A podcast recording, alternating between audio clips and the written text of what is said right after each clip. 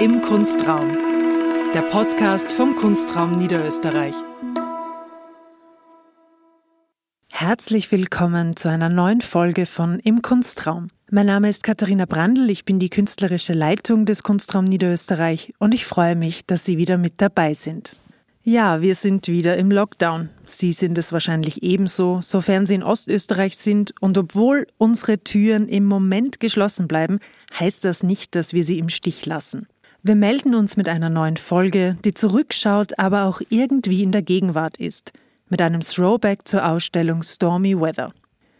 Die Ausstellung war im Herbst im Kunstraum Niederösterreich zu sehen und im Moment weilt sie in Paris im Centre Culturel Suisse – das tut sie übrigens auch noch bis 18. April 2021 und falls Sie gerade dort sind, können Sie sich über accueil.ccsparis.com für einen Besuch anmelden.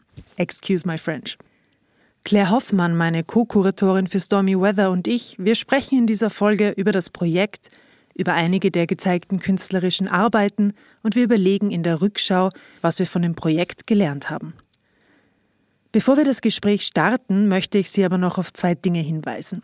Falls Sie auf Ihren Lockdown-Spaziergängen weitere Unterhaltung benötigen, kann ja sein, haben wir ein kleines Geschenk für Sie.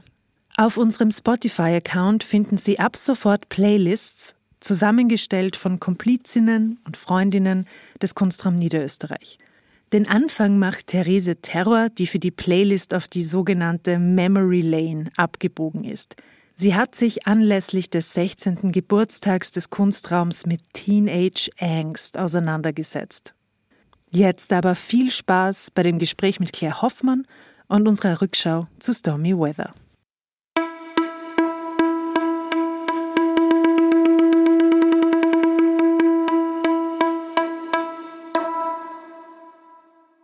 Ich bin heute im Kunstraum Niederösterreich in Präsenz und mein Gast, den ich Ihnen gleich vorstelle, sitzt am anderen Ende unserer Cloud-Videoleitung in Paris im Centre Culturel Suisse, nämlich Claire Hoffmann. Hallo Claire.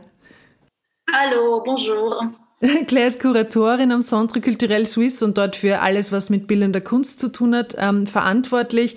Und wir sprechen heute über ein gemeinsames Projekt und zwar über die Ausstellung Stormy Weather, die wir gemeinsam kuratiert haben. Vielleicht haben Sie sie im Herbst 2020 auch schon in Wien gesehen. Da war sie nämlich auch aufgebaut, dann war sie kurz zu, dann wieder offen, aber im Ganzen konnten wir sie zeigen.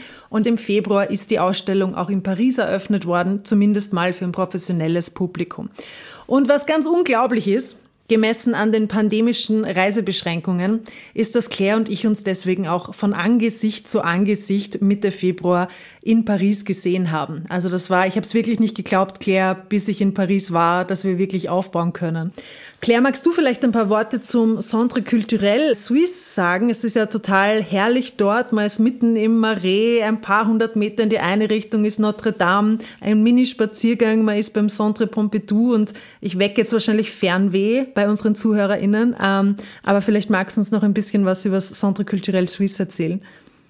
Ja, du hast es schon sehr schön beschrieben, diese Situation, wo wir uns befinden, wirklich mitten in Paris im ähm, dritten Arrondissement. Musée Picasso ist ebenfalls noch in der Nachbarschaft, so um diesen Reigen zu schließen, den du da gerade ähm, angefangen hast zu beschreiben. Das Centre Culturel Suisse ist ähm, ein Mehrspartenhaus. Wir haben zwei Ausstellungsräume und ein kleines Theater mit 100 Plätzen und entsprechend ist auch das Programm aufgeteilt in visuelle Künste und alles, was ähm, Living Arts ist, also Theater, Tanz, Musik, ebenfalls mit Literatur. Und ähm, verschiedenen dokumentarischen Formaten wird das Programm gemacht. Und im Centre Culturel Suisse gibt es auch einen kleinen Innenhof, der ist sehr beliebt. Das ist ein, ein bisschen begrünter Ort inmitten dieser sehr ähm, mineralischen Stadt. Also das Marais ist ein ziemlich altes Viertel, ähm, noch mittelalterliches Viertel von Paris ähm, dass man vielleicht gar nicht so mit dem Bild von Paris verbindet. Also es ist nicht das große Hausmannsche Paris mit großen, ähm, diesen großen Alleen und Avenuen, sondern es ist ganz verwinkelt und es ist sehr einfach, sich darin zu verlaufen. Und umso erstaunlicher eigentlich, äh, wie, wie unterschiedlich die Orte sind, dass wir trotzdem die Ausstellung im einen und im anderen Ort zeigen konnten. Ich meine, ein Teil war ja auch, dass wir einigermaßen bei den Ausstellungsräumen über die, also oder über eine vergleichbare Quadratmeteranzahl verfügen. Aber wie du schon gesagt hast, und wir werden über diese Frage der Übersetzbarkeit von einem Raum in den anderen ja auch noch sprechen. Ähm, bei euch sind ja auch mehrere Räume und bei uns ist es ähm, ein zusammenhängendes Volumen. Ähm, vielleicht steigen wir mal ein mit der Frage, mit der Gretchenfrage quasi. Ähm, worum geht's überhaupt in Stormy Weather, ähm, um dann nochmal genauer über diese, die Detailfragen sprechen zu können? Ähm, wie würdest du Stormy Weather zusammenfassen, Claire? Ja, Stormy Weather, ähm, so mein Einstiegssatz ist, ähm, dass es eine Ausstellung ist, in der es darum geht, wie die Technologie einen direkten Effekt hat auf das Klima und nämlich damit meinen wir das politische und das reale Klima. Es ist ja schon wahnsinnig interessant, dass wenn uns jemand fragt, wir beide einen unterschiedlichen ersten Satz über diese Ausstellung sagen würden. Also ich, ich habe die Ausstellung immer so zusammengefasst, es geht um menschengemachte Wolken, ähm, allen voran die Klammer technologische Cloud.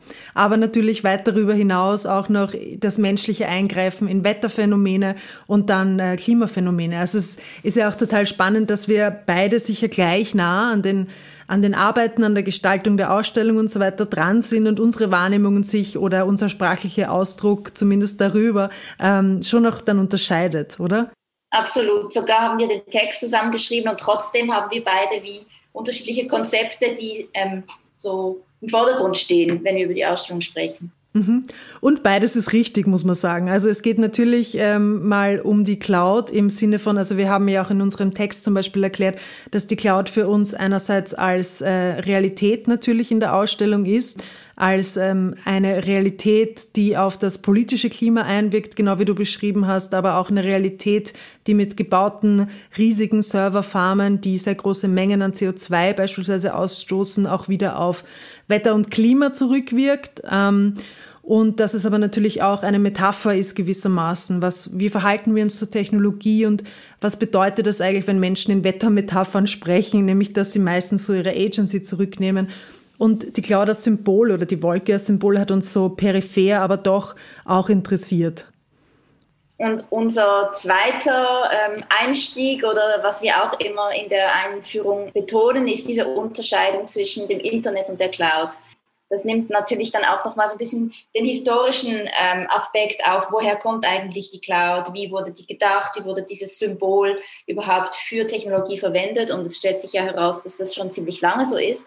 Aber jetzt in der jüngeren Vergangenheit ähm, kann man diese Unterscheidung zwischen Internet und Cloud schon nochmal ähm, so darstellen, dass die Cloud, die wir nutzen, ein, eigentlich ein, ein pri privater Service ist. Das sind ähm, äh, Unternehmen, riesige Tech-Unternehmen, die ihre Services anbieten, die wir dankend ähm, oder ähm, dankend annehmen oder auch weil wir nicht wirklich eine andere Wahl haben.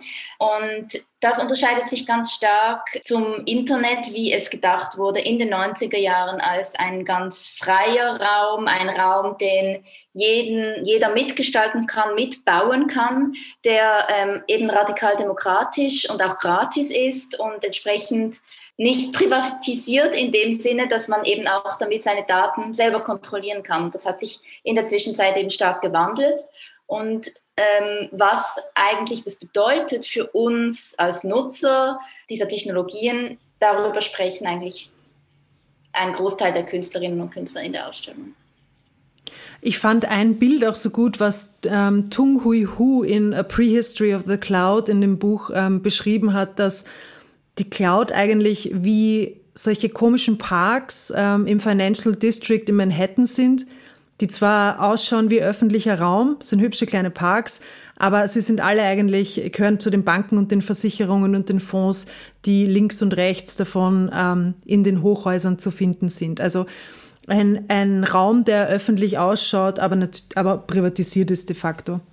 Und ich fand das eben auch eben interessant, wie du es beschrieben hast, weil wir Ja, auch die Cloud-Services, die wir persönlich benutzen, die äh, schreiben wir ja eindeutig äh, gewissen Dienstleistern und gewissen, also das bedeutet Cloud für uns auch. Also die Beispiele sind natürlich die iCloud oder Google Drive. Also wenn ich was auf der Cloud speichern will, dann meine ich ja nicht Cloud-Infrastruktur insgesamt, sondern ich meine meistens ja sehr, sehr spezifisch den einen Anbieter oder die zwei oder drei Anbieter, die ich verwende. Ähm, genauso wie bei den, sagen wir mal, äh, Videostream-Monopolen, äh, ähm, die es so gibt. Monopol ist zu viel, Oliopolen ähm, und so weiter und so fort. Und die, also die Arbeit, mit der wir meistens über, über diesen, sozusagen diese Vorannahme, dass wir hier keine Ausstellung übers Internet gemacht haben und auch keine Ausstellung übers Wetter, äh, meistens beginnen wir mit ähm, dem Schweizer Medienkünstler-Duo Wachter Jud und ihrer Arbeit Qual.net, wenn wir über das sprechen wenn man so über das Internet spricht oder eben über die Cloud, dann hat man ja das Gefühl, es ist so eine Alternativlosigkeit im Raum. Man muss diese äh, Services nutzen und sonst gibt es gar nichts. Also sonst kann man nicht kommunizieren. Äh, Wachter Jude äh, strafen uns eigentlich Lügen mit ihrer Arbeit Called.net. Das ist nämlich genau ein Netzwerk, das ganz unabhängig vom Internet funktioniert, auf dem man kommunizieren kann.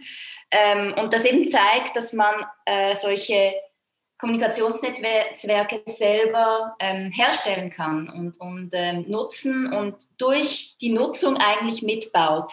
Die Struktur ist ein Mesh-Network, wo jedes Gerät, sei es ein Telefon oder ein Computer, ein Knotenpunkt ist, der sendet, aber ebenfalls aussendet. Und entsprechend je größer das Netzwerk, also je mehr Teilnehmer da mitmachen und sich einloggen, desto weiter äh, kann das Netzwerk verwendet werden.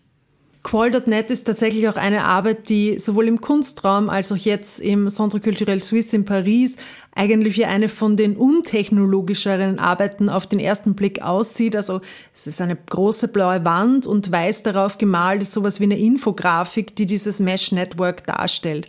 Und was man nicht sieht, ist, dass dieses Netzwerk, das Claire gerade beschrieben hat, eben auch einen Router braucht. Bei uns war der beim Frontdesk eingesteckt, bei euch ist er beim Empfang eingesteckt, soweit ich mich erinnere. Und das ermöglicht tatsächlich auch, dass man ähm, sich in dieses Netzwerk einwählen kann, dieses Netzwerk, was nicht von den Internetstrukturen quasi abhängig ist. Ja, und Matthias ist, also einer von diesen beiden Künstlern, ist aus Berlin angereist, um diese Wandmalerei ähm, vor Ort zu machen, die eben dieses Netzwerk als Schema ähm, darstellt, sodass man ähm, eigentlich direkt die Instruktion im Raum hat, wie äh, Call.net funktioniert und wie man es selber als Besucherin oder Besucher verwenden kann.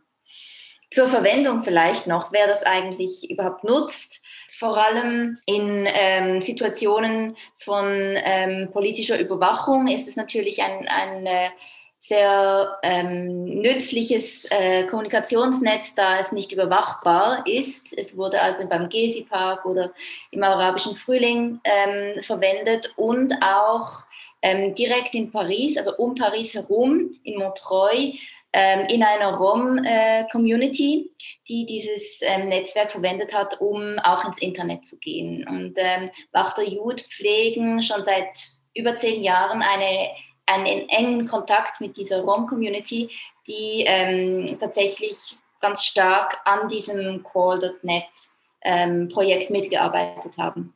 Und das war unser erstes künstlerisches Beispiel, um zu zeigen, wie, wie politisch die Cloud ist. Ähm, vielleicht gehen wir kurz in unseren Kopf ähm, weiter zur nächsten Arbeit oder Arbeit 10 von Total Refusal. Dem österreichischen Medienkunstkollektiv Total Refusal haben wir insgesamt zwei Arbeiten in der Ausstellung ähm, einen Essayfilm, Money is a Form of Speech, und eine Videoinstallation, eine Projektion, die auf den Boden projiziert, also ein Beamer, der auf den Boden projiziert, kreisrund auf ein kleines Podest, ähm, das eigenartig anmutet, wenn man sieht ein Videospiel und man sieht Soldaten, die einfach nur im Kreis laufen, im Kreis laufen und in diesen digitalen Schnee immer weitere Spuren hineingraben. Total Refusal hat sich ähm, so zur Mission gesetzt, wenn man das so sagen darf, ähm, innerhalb von Videospielen zu wirken, aber gegen die Spielregeln gewissermaßen. Also ähm, in, in Kriegsspielen entsprechend nicht Krieg zu führen. Und äh, die Arbeit, die Katharina eben beschrieben hat, ähm, ist innerhalb von einem Kriegsspiel, da musst du mir jetzt helfen, wie, wie, wie der Titel von Sudden Strike, glaube ich, was. Sudden genau, Strike. Wo sich ähm, sowjetische und äh, deutsche ähm, Heere gegenüberstehen und die einzige Möglichkeit, nicht in einen ähm, gewaltsamen Konflikt auszuarten, ist, dass sie sich eben hintereinander im Kreis nachrennen. Dieses äh, Vorgehen des, der Aktion innerhalb vom Spiel haben sie auch in dieser zweiten Arbeit, die du genannt hast, übernommen. Man ist a form of speech. Dort geht es aber um eine Stadtführung innerhalb von Washington DC mit den Avataren. Also man folgt den Avataren, die in dieser postapokalyptischen äh, Szenerie äh, herumrennen, natürlich äh, stark bewaffnet, aber eben uns eigentlich ähm, an Standorte, ähm, Monumente und, und Gebäude ähm, der Demokratie äh, führen, an einem gewissen Punkt, also zum Abschluss sogar ein paar Yoga-Moves und ein Ballett aufführen. Враг! Пехота готова! Пехота в пути! Пехота в пути! Пехота идет! Давай же! Уже иду! Ja, Kommandant! Infanterie in Bewegung! Пехота идет! Jawohl! Так, на los! На los! Пехота в пути! Verstanden! Пехота в пути! На los! Пехота в пути! Bestätigt! Так точно! Пехота идет! Пехота идет! Infanterie in! Bewegung! Пехота в пути! Пехота в пути!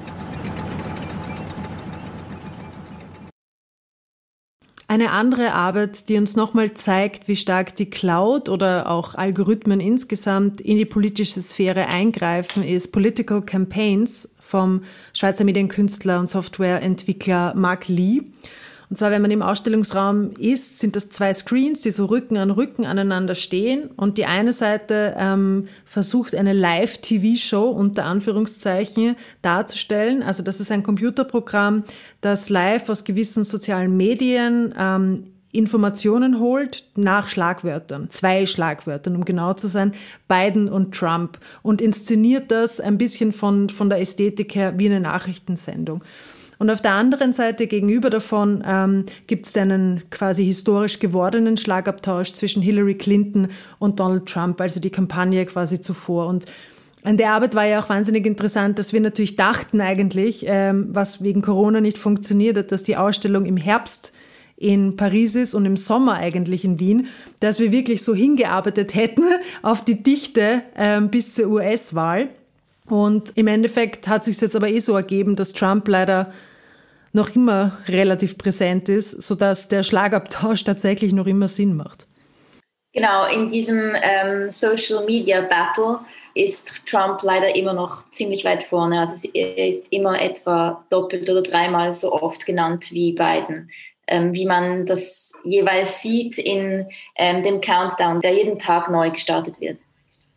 Claire hat ja zu Beginn auch schon gesagt, ähm, es geht uns um das Klima und das Klima verstanden natürlich als das tatsächliche meteorologische Klima, aber auch das politische Klima. Und Sie fragen sich vielleicht, wo ist jetzt das Klima tatsächlich?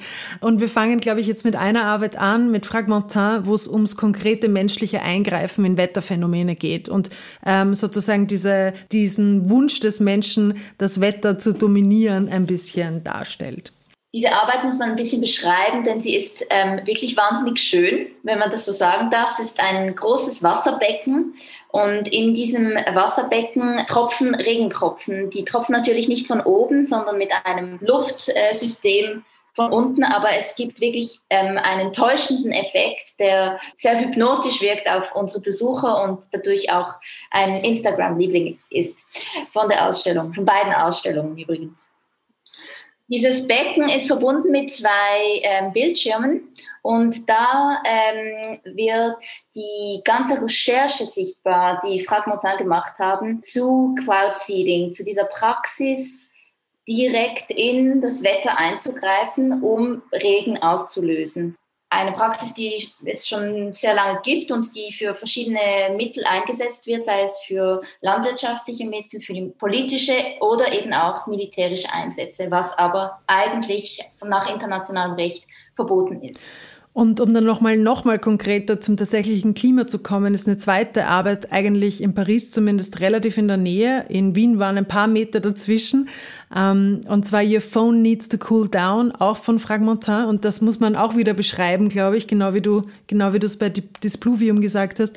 Und zwar ähm, sieht man da halt tatsächlich ein, ein Handy, das ein bisschen abkühlen muss. Ähm, und zwar gibt es da so ein Terrarium und ein Handy hängt in diesem Terrarium drinnen, drüber eine rote Wärmelampe und auf der Seite sieht man die Temperatur, die es in diesem Mini-System hat. Und das wird ähm, gezielt aufgeheizt, damit quasi diese Warnung, diese Notification provoziert wird, die äh, Sie vielleicht auch kennen, falls Sie das Handy mal zu lange in der Sonne im Auto liegen haben lassen oder mit an den Strand genommen haben, ähm, dass es eben so eine Warnung gibt, dass das Telefon sich überhitzt. Ähm, und auf dem kleinen Telefon sieht man auch ein Video, das abgespielt wird, ähm, das einen, einen guten Witz hat, würde ich sagen.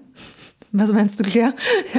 Das, das Handy versucht äh, nach seiner Rettung gegen den Klimawandel online zu recherchieren. Unter anderem recherchiert er dabei ähm, äh, solche ähm, isolierenden ähm, Hüllen, in die man das Telefon reinstecken kann, damit es eben nicht überhitzt. Und dieselben ähm, zwei Exemplare davon liegen in diesem gleichen Terrarium. Also in unmittelbarer Nähe, aber trotzdem unerreichbar für dieses arme Telefon. Ein Aspekt zu dieser Arbeit ist natürlich, was wir auch mit unseren eigenen Geräten erleben, dass die ähm, nicht resistent sind gegenüber extremen Temperaturen, sei es extrem heiß, aber auch wenn es sehr kalt ist, ist die Batterie sehr schnell ähm, drunten eigentlich zeigt diese Arbeit, wie stark die, die, diese technologischen Geräte, die wir brauchen, abhängen von einem gemäßigten Klima. Und dabei ähm, drückt sich natürlich aus, für welche Nutzer, für welche idealen Nutzer die Technologie gedacht ist und entsprechend normativ und exklusiv ähm, sie ist. Und was für uns auch noch da ein interessanter Punkt war bei der Arbeit ist, dass sozusagen technologische Innovationen ja sehr oft als dass ein Mittel beschrieben wird, das uns quasi ähm, den Hintern retten wird, ähm, wenn es um Fragen wie Klimawandel geht. Also das, was oft irgendwie sehr oft als Techno-Solutionism bezeichnet wird. Also wenn wir nur sozusagen den technologischen Fortschritt genug vorantreiben, dann werden wir uns auch da retten. Ähm, wir wollen jetzt da keinen Gegenpunkt setzen oder sagen, ähm, Technologie bringt uns alle nur ins äh, klimatologische Grab, sondern vielmehr zu zeigen, ähm, dass das in beide Richtungen geht. Also wenn wenn ein Telefon, aber nicht nur das Telefon, also sozusagen der Universalcomputer, der uns jeden Tag umgibt, ähm, ähm, ein paar Grad mehr nicht aushält, ähm, wie sieht's dann bei den anderen Schwachstellen aus, aus, die von vielen Autoren schon beschrieben wurden? Also die Punkte zum Beispiel, wo die Unterseekabel die Glasfaserverkabelung unseres Planeten. Was, was passiert, wenn der Meeresspiegel ähm, auf eine relevante Art und Weise steigt oder fällt mit diesen Punkten?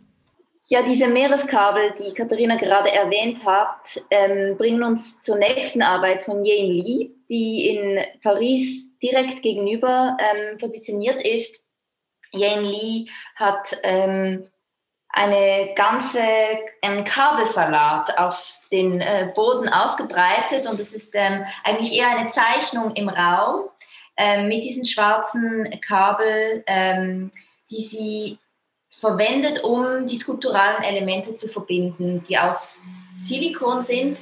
Und in diesen Silikonobjekten, weil ich, ich suche ein Wort, weil das tatsächlich ganz ähm, hybride Wesen sind, in diese, äh, in diese Silikon sind ähm, Techno, ist Technoschrott eingegossen. Also man findet Motherboards, noch andere Kabel und die Formen dieser Objekte ähneln einem Vogel oder einer ähm, etwas tierisches, biomorphes ist dabei, aber man kann es jedenfalls nicht ganz bestimmen.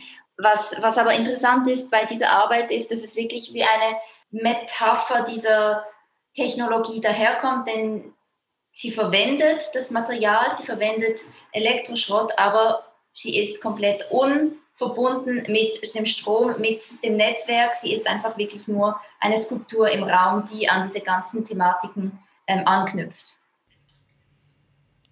Wir haben ja noch andere Kabel auch noch im Raum. Ähm, also sowohl in Wien als auch in Paris ähm, hängen an eigentlich an Audiokabeln ähm, mitten im Raum. Bei euch ist ja auch so ein tolles Deckenlicht, so ein tolles Dachfenster, ein langes.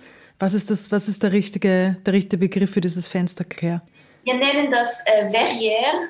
Und es ist ja eigentlich so ein bisschen ein, ein Rest von diesem Brillendepot, das mal in diesem Raum war tatsächlich. Aber es ähm, zeigt jedenfalls, es hat so ein bisschen was von einer Industriearchitektur, dieses Oblicht, das ähm, den, diesen Teil vom Raum eigentlich sehr schön beleuchtet. Aber dadurch, ähm, dass es ganz schlecht isoliert ist, ist es zum Teil eben auch wahnsinnig kalt und wahnsinnig heiß, wenn wir es schon vom Klima haben. Was aber super ist, weil wir eben darunter ähm, auf Silberfolie oder silberfarbene Alufolie ähm, gedruckte Motherboards von Till Langsheet finden, die eben auch wieder auf Kabel hängen. Und es ist sehr gut, dass die Fenster nicht ganz dicht sind, weil sie sich eben sehr gut leicht in diesem Zug bewegen. Und so formal erinnern diese sehr stark an solche tibetanischen Gebetsfahnen, Flaggen. Die kennt man aus dem Yoga-Studio seiner oder ihrer Wahl ähm, oder auch von diversen Balkonen. Und in der Arbeit, aber auch in einem anderen Video, das wir noch in die Ausstellung mit einbezogen haben von Till Langshit, ähm, gibt es eigentlich so einen Claim von Till. The digital is metaphysical. und das klingt natürlich jetzt äh, super eingekocht und wie so ähm, Schlagwort, Schlagwort, Schlagwort. Ähm, aber für uns war im Kontext der Ausstellung natürlich schon noch relevant, das, was wir am Anfang gesagt haben, dass dass es sehr viel, wie soll ich sagen, sehr viel äh, fehlende Agency von menschlicher Seite geht, wenn es um sowas wie Wetter- und Himmelsphänomene geht. Also man braucht nur daran denken, dass auch ähm, Wetterphänomene sehr oft, noch immer, aber mehr in der Vergangenheit, als sowas wie göttliche Intervention oder so verstanden wurden.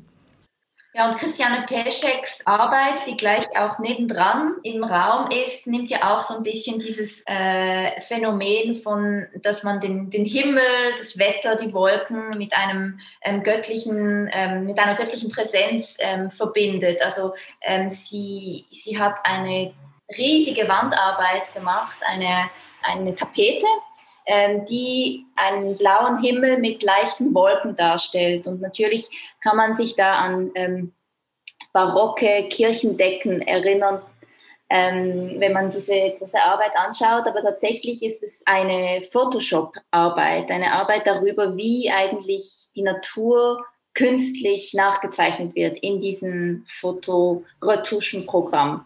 Und so heißt die Arbeit ja auch, ähm, Above Us Retouched Sky. Was ähnliches hat eigentlich Stefan Karrer auch gemacht, natürlich sehr anders, aber er hat eben, er hat auch digitale Natur gesammelt, also wie eine Festplatte, wie eine eigene Cloud, ähm, hat er Wolkenbilder ähm, nach den Metadaten geordnet. Also er hat so ein Archiv gemacht aus Lonely Clouds, Cool Clouds, Crazy Clouds, Genau, und das ist sozusagen auch, das ist noch eine Arbeit, die jetzt im Empfang zu sehen ist bei euch und bei uns war sie ähm, so im, im Hauptraum. Cool. Cloud. Cool cloud. Cool cloud. Cool cloud. Cool cloud. Cool cloud. Really cool clouds. Really cool clouds. Another cool cloud. Really cool clouds. Cool clouds. Cool clouds. Cool cloud and cool picture. Another cool cloud. Really cool cloud, really cool clouds, another cool cloud, cool cloud, you could almost reach out and touch it. Cool clouds, really cool clouds. A really cool cloud, really cool clouds, cool clouds, cool cloud. Cool looking cloud, really cool clouds. They don't look cool in the pictures though. Hard to see but they were pretty damn cool clouds. Cool cloud, really cool clouds that look like they should be spelling something, but they don't. Ja, wenn wir jetzt schon wieder im Empfang sind, eigentlich am Anfang der Ausstellung, Katharina, wie war das für dich, diese Umsetzung der Ausstellung in Paris zu sehen? Viele Sachen waren ja schon ein bisschen gesetzt. Wir haben das gemeinsam entwickelt, immer wieder mit Zoom, mit Skizzen auf ausgedruckten Plänen, mit ein bisschen SketchUp hatten wir das Layout auch in Paris zusammen besprochen. Aber natürlich ist es nochmal anders, wenn man dann in den Raum kommt und die Dinge so positioniert sind. Ja, es ist schon interessant, auch wenn ich überlege, wie wir unsere Führungen zum Beispiel dann planen im, im Raum, dass sich schon ganz unterschiedliche Verbindungen ergeben, wenn man zum Beispiel einfach nicht Besucherinnen wirklich sozusagen von einem Ende zum anderen schicken will, gerade nur weil der Kontext gut passt. Und ich glaube schon, dass sich die Ausstellung ähm, verändert hat, aber nicht, also nicht radikal auf jeden Fall. Also wir hatten dann die Möglichkeit, ähm, weil es bei euch möglich war ja, dass wir beide Ausstellungsräume verwenden, dass im unteren Raum auch tatsächlich die eine Arbeit, die auch wirklich sehr lang ist, Money is a Form of Speech von Total Refusal, dass die in einem eigenen Raum sein kann, dass wir ein kleines Kino hatten. Wir hatten aber auch die Möglichkeit, dass zum Beispiel Jen Lee ihre Arbeit noch ein bisschen ausbreiten kann, weil, wie du schon beschrieben hast, die Kabel sind wie eine Zeichnung im Raum und das kann natürlich auf den Raum auf den Raum reagieren. Ähm, also weil wir auch zwei große Wandarbeiten hatten. Auf der einen Seite diese Wand Malerei von Wachter Jud und auf der anderen Seite wirklich gegenüber nochmal die Arbeit von Christiane Peschek, finde ich, hat sich das Raumgefühl schon nochmal krass geändert. Ja, und äh, genau, was, was du schon erwähnt hast, so die Veränderung der Arbeiten selbst, dass eben Jane ein bisschen ihren Kreis hat ausweiten können. Das hat der Arbeit auch gut getan, fand ich.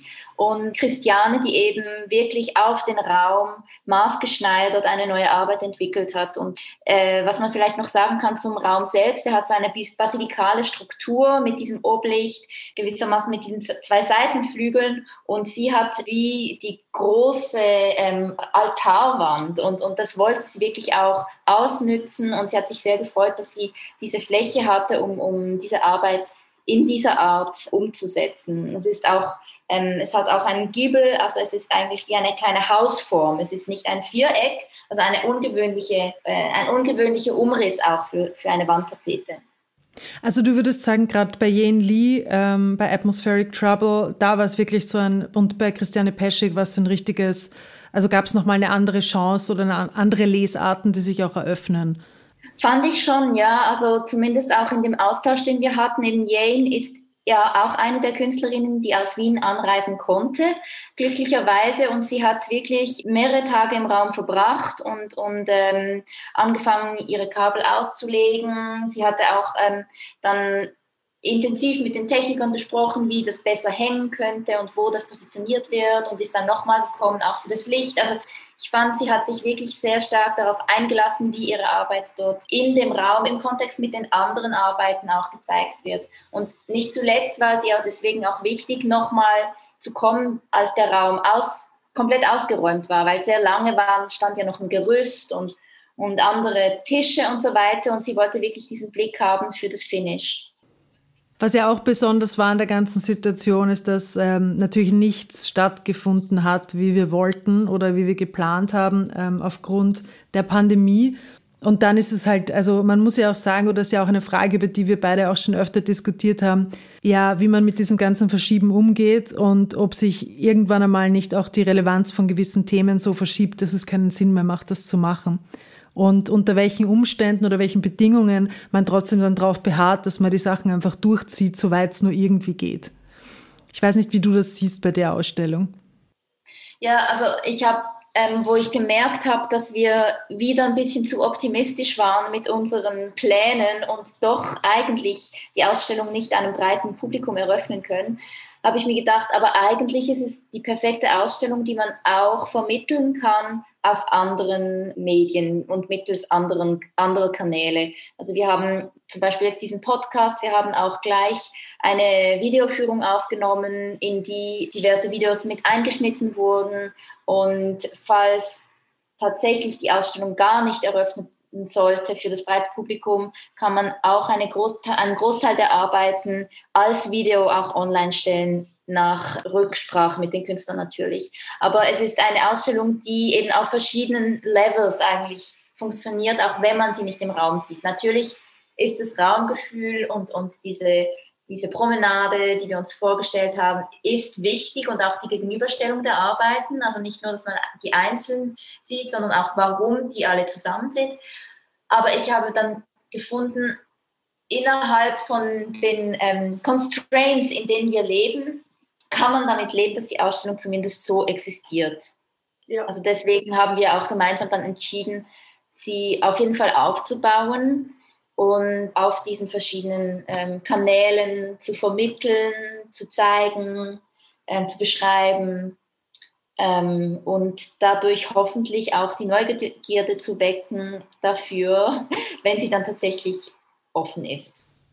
Ich glaube auch, dass, dass die Frage der Relevanz sich auch in einem Jahr, die wird noch immer da sein. Klar, wir werden noch immer Cloud-Infrastrukturen verwenden. Es werden, wird noch immer auf Klima und auf Politik eingewirkt werden. Aber auch allein die Tatsache, wie wir das beim Beispiel von Mark, Mark Lees Arbeit Political Campaigns gesehen haben. Also natürlich haben, wird da ein Beispiel gewählt, auch mit dem US-amerikanischen Wahlkampf, das zeitgebunden ist und wo wo es auch eine massive Zuspitzung gibt. Ähm, und ich bin auch sehr froh, dass wir das jetzt in der Form machen konnten, weil ich glaube auch, dass es Sinn macht, diese Ausstellung jetzt gerade zu machen, auch wenn wir natürlich weder die Pandemie noch sonst irgendwas geplant haben.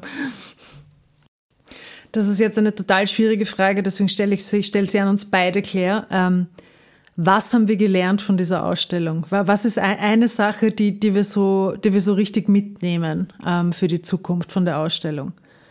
Ich habe mich vorhin auch gefragt, was, was war eigentlich der Lesson Learned und, und der Lerneffekt von dieser, von dieser Ausstellung. Für mich, die ich weniger Erfahrung habe in äh, Gruppenausstellungen, war sicherlich ähm, so ein Konzept zu bauen und dabei ähm, das zu vertiefen und die verschiedenen Stränge ähm, zu bilden zwischen Künstlern, zwischen ähm, nicht nur Künstlern, sondern auch Arbeiten ganz konkret und wie man das dann erzählen kann in verschiedenen Deklinationen. Das war für mich super im Austausch mit dir, das immer wieder zu schärfen. Wir haben ja auch immer wieder unser Konzept umgewälzt. Und das war auf jeden Fall so etwas ganz Spannendes und wirklich auch, ja, das hat wahnsinnig Freude gemacht. Also das, da, da, dieser Lern- und Spaßeffekt war da auf jeden Fall verbunden ja. ähm, in dieser Arbeit, in diesem Aspekt zumindest. Jetzt unabhängig davon, was jetzt der in, inhaltliche Lerneffekt war, weil den gibt es natürlich auch. Ja, also den gab es bei mir auch auf jeden Fall und ich habe das auch als sehr, sehr bereichernd äh, wahrgenommen, wie wir zusammengearbeitet haben, weil ich eben, also genau wie du beschrieben hast, wir haben andere kuratorische Erfahrungen und ich finde, es ist super, super zusammengekommen einfach. Also was, was, was ich insgesamt einfach so spannend finde und auch so spannend fand jetzt, ähm, die Ausstellung einfach nochmal anders aufgebaut, an einem anderen Ort zu sehen, war eben schon, dass mir Kleinigkeiten bei Arbeiten nochmal neu aufgefallen sind. Und das ist halt, also das passiert mir auch, wenn ich, ähm, wenn ich künstlerische Arbeiten in unterschiedlichen Ausstellungskontexten sehe, die jetzt nicht von, von uns kuratiert sind. Aber dennoch, das war total spannend, wenn man so eine Nähe irgendwie zu diesen Arbeiten entwickelt und auch, soll ich sagen, also man hat ja für sich selber auch eine Version ab einem gewissen Zeitpunkt, ähm, wie man über diese Arbeiten spricht. Und das war natürlich jetzt nicht unbedingt ideal, dass jetzt irgendwie wieder Monate vergangen sind, bis wir es wieder zeigen konnten. Aber ich fand es interessant, dass man natürlich in der Zeit auch wieder Dinge verlernt natürlich, ähm, dass andere Sachen, weltpolitische Dinge beispielsweise passieren und dass der Blick auch nur mit drei Monaten Verschiebung sich wieder verändern kann. Und das selber so zu erleben, also ich musste eben an seinen, so einen Moment denken bei Total Refusal, bei dem Video Money is a Form of Speech, wo mich ein, ein Freund darauf hingewiesen hat, dass das ja nach dem 6. Jänner ähm, diesem eigenartigen Sturm aufs Kapitol ähm, da gewisse Momente total anders gelesen werden. Und das war total spannend. Also sozusagen, wie die Gegenwart selber wieder eingreift in das, obwohl für uns nur drei Monate vergangen sind zwischen der einen Version und der anderen. Auf einer inhaltlichen Ebene ähm, hat mir die Lektüre unserer in der Vorbereitung unserer Bibliografie schon auch nochmal ganz viel neu eröffnet. Also ich denke da an äh, James Bridles The New Dark Age oder The Prehistory of a Cloud. Ähm, und auch so ein bisschen ermutigend im Sinne von, ähm, man kann sich Dinge aneignen, man kann sich auch ähm, ein Wissen aneignen, das kritisch ist, auch wenn man eben nicht selber zum Programmierer wird. Und ähm, das fand ich auch wichtig, das in der Ausstellung irgendwie zu reflektieren, eben durch solche Arbeiten wie Fragmentin oder Walter Jude, die schon technologisch natürlich extrem ausgeklügelt und, und, und spitzfindig sind, aber gleichzeitig auch im machbaren Bereich liegen. Also, dass man sieht, man kann Dinge mit diesen Geräten machen, die vielleicht nicht vorgesehen sind. Und das finde ich ähm, wichtig, dass es auch so ein bisschen eine Handhabe gibt, ähm, und nicht einfach nur das Gefühl von, von Ohnmacht gegenüber diesen großen Themen, mit die wir doch tatsächlich an, auch anreißen in der Ausstellung.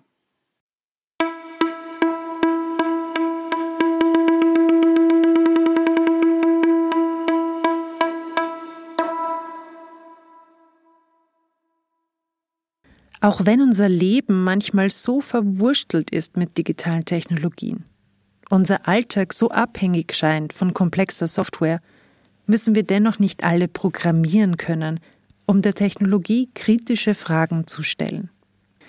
Wir müssen sie einfach gesagt nicht unbefragt oder ungefragt hinnehmen. Und auch das entspricht der menschlichen Handlungsfähigkeit gegenüber Technologien, gegenüber Algorithmen, gegenüber komplexen Softwarearchitekturen. Also, herzlichen Dank fürs Zuhören und stellen Sie weiterhin mit uns Fragen. Falls Sie mehr über das Programm des Kunstraum Niederösterreich wissen wollen, folgen Sie uns doch auf unseren Social-Media-Kanälen oder schauen Sie auf unsere Website www.kunstraum.net. Wir sehen uns hoffentlich bald im Kunstraum. Tschüss!